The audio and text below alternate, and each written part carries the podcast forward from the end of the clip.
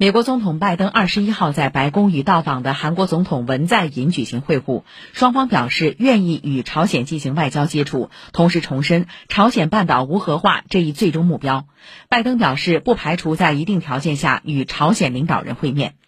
拜登还宣布任命负责东亚与太平洋事务的代理助理国务卿金城出任朝鲜事务特别代表以推动美朝之间的外交接触。